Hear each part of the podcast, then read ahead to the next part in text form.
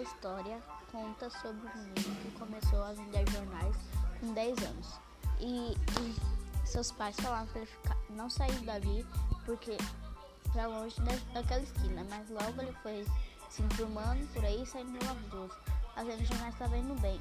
E às vezes eles ajudavam um, um senhor a, a, fazer sapatos, a engraxar, essas coisas para fazer, para assim, pegar seus donos.